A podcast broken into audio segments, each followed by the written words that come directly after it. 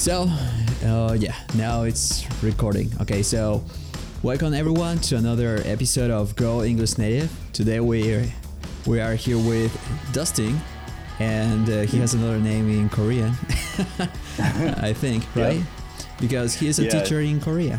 So welcome, uh, Dustin, to the program. Thank you, Emil. Yeah, my name is Dustin. Uh, my family sometimes calls me Doksu because that's uh, I'm married to a Korean woman, so uh, Ah, they they call me by a Korean name. But uh, yeah, normally Dustin is just fine. Ah, okay. So, uh, thank you, Dustin. And well, you this this is gonna be a different episode actually because uh, most of my audience here are Spanish speakers learning English, but basically your experience is totally different. And I think it can be a really interesting also to. Uh, to communicate the, the I mean the, this your same experience to everyone here because it doesn't matter what language you're speaking, uh, but it is the way of, of how you you're learning English in a certain way because uh, everybody is taught like English should be like in a specific accent or you should learn English by I don't know listen to native speakers specifically. I mean that is what is this uh, episode about, but. There are more things that uh, everybody should learn as well. So, what are those things, and what does your experience tell you about uh, learning English in general, es- especially especially on your case with uh, Korean speakers? Well, in my case, I've found that mostly accent doesn't matter as long as you can clearly communicate. So if you're learning the language, go ahead and learn it from someone who's qualified, someone who knows the language very well. But don't worry about accent and don't worry about trying to sound like a native speaker because really your goal is communication. You want to be able to communicate with people and people might notice your accent and that that might be a bit telling of where you're from, but if they can understand your words, it's not a problem. And you also have to know even in America, there's not one accent. There are thousands of accents. So picking out, oh, I want this this accent for my English, it doesn't matter that much. It really doesn't matter. So, Um, so what is your experience with? Uh, I mean, uh, when when you're teaching or the way you teach English to uh, Koreans is different in a way for. I mean, because I know sometimes language or um, I mean your your first language matters when you're learning another language. So that can be like uh, a plus or can be like uh, I don't know a disadvantage or something bad. For you, what worked the best for uh, any for all of the cases in general? uh, what works for best for me is um, getting my students my students are elementary school students getting them to switch into a different character for for their english. Like don't don't stop and translate from korean to english and then speak you just have to switch your whole brain and become an english speaker when you when you're doing it um, when I speak Korean, I try not to think about English at all. Um, I just try and get my uh, feelings out in, in Korean. And to do that, you need a lot of vocabulary, you need a lot of listening, you need a lot of, uh, yeah, mostly listening and, and vocabulary. Um, I have not studied grammar so much in Korean, but uh, speaking it just comes out because I've heard other people say it this way. And so I can kind of, it feels right.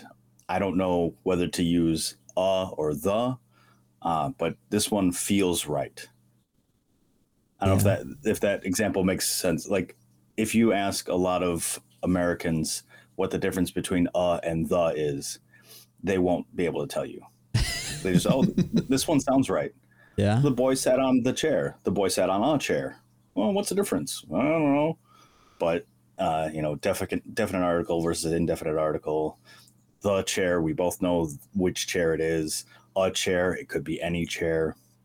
Yeah, I, I think everybody has this experience with other uh, with other people from other nations and other countries that uh, whether they are from from Germany or from France or another country, and they they come and speak with I mean speak to you in another language. I mean in your language, let's say in this case English, with a certain accent. It doesn't actually matter what uh, accent they they have. It's just about like if you if you get the message across, that is what is important.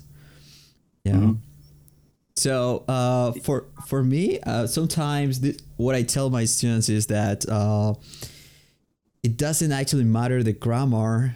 I mean, I mean the first place because you have to say like something. You have to survive out there, and uh, yeah, and many times what I find, uh, I mean, the mistakes that I find with uh, English students is that they don't go into the communication exercise.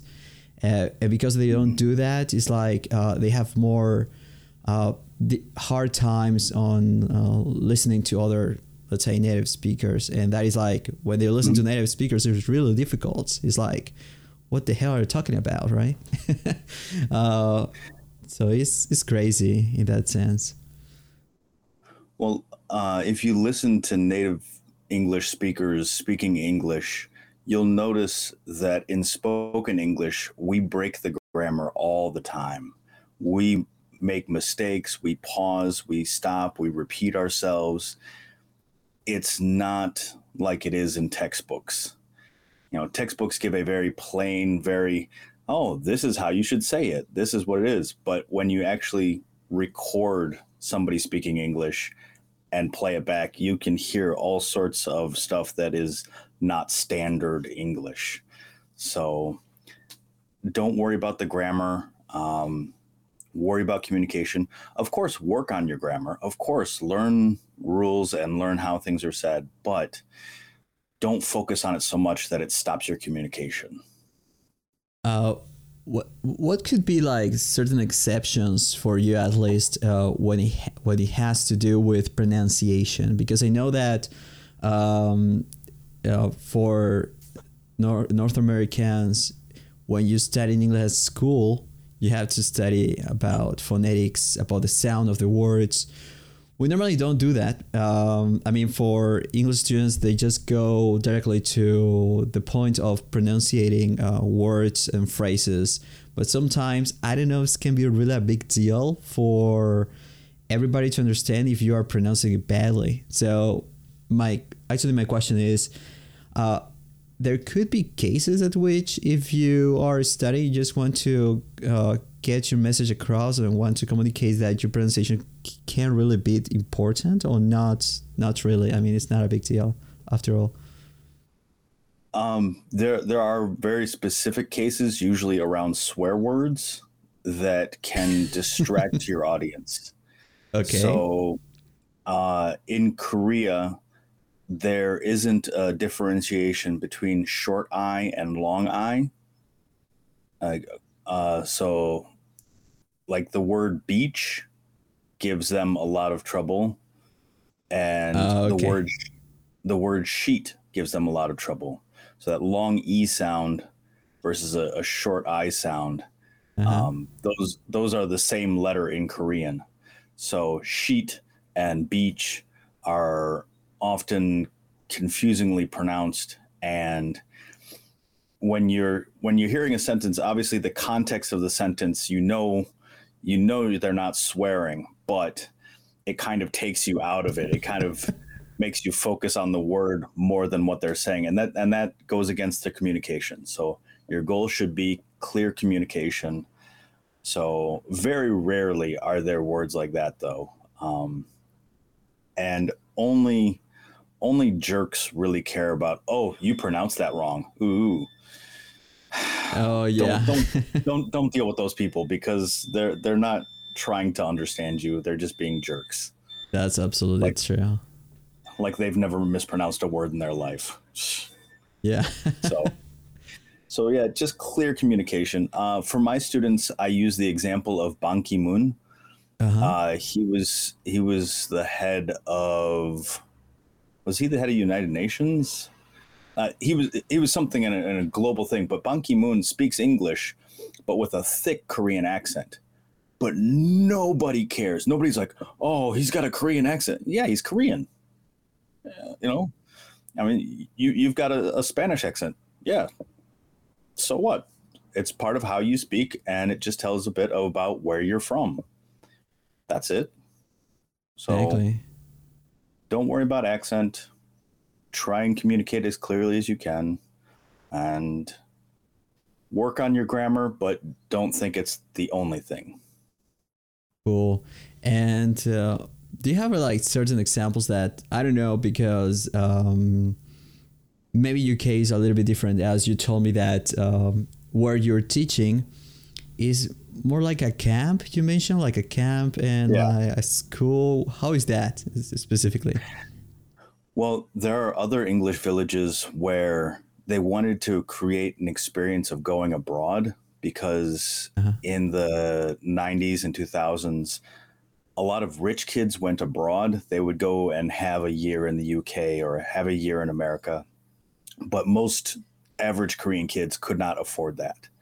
So they created a thing called English Village, where you come up to the gate of this walled city and as you go into there everybody speaks english. You go to the grocery store in english. You go to the coffee shop in english.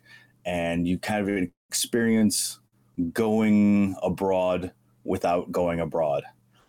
And slowly those have died off but our english village is just a little bit different.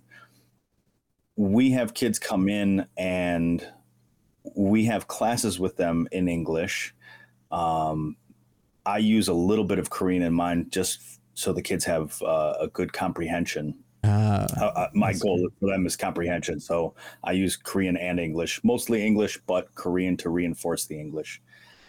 And they they visit for two days, and they're all public school students. So they, they come in, visit for two days, and go home. Um, and we have classes in English about other topics. So we've made solar cars with them. Um, I'm teaching a, a class right now about insects and how to identify insects. So the the medium is English, but the goal is for them to have some sort of knowledge when they come out from it. And since we only see them for two days, I can't really teach them English that will stick. So hopefully, I will teach them how to find words that they don't know, or um, just have them be more comfortable with English. That, that's the main thing. Yeah, that sounds uh, also sounds. Uh, I mean, totally different from what is uh, like. Uh, I say more like conventional class with uh, Yeah, grammar and sentences because um, I, I what I try to do at least because everything is uh, because of the pandemic right now everything's online. Uh, Mhm. At least because yeah they don't have the experience to go to anywhere uh, or not even in normal classrooms, but to show them like uh, real things like real stories or real um, images on uh, what you're talking about i think is also pretty important and even more when you have like uh, stories i don't i don't know if you do something like this but what i i mostly do especially with a little bit more advanced students like intermediate or Mhm. yeah, upper intermediate students around, I just show them like videos on YouTube on, in English, and I tell them, okay, you have if if you can listen this, it's okay. If you understand it, it's okay.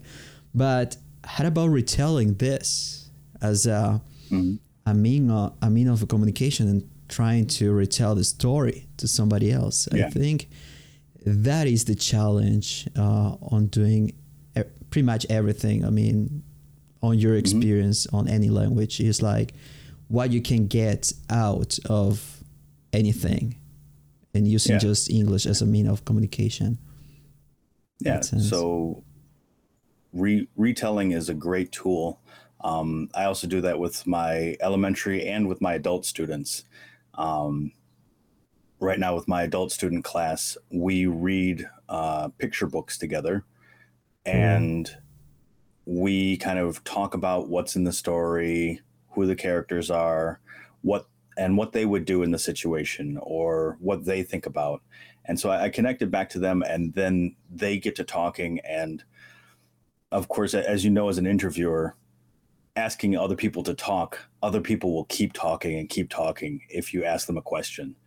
Yeah. So my students just keep going, keep going, keep going. And it's good English practice for them. It makes them more confident and then they can communicate well. Absolutely. Yeah.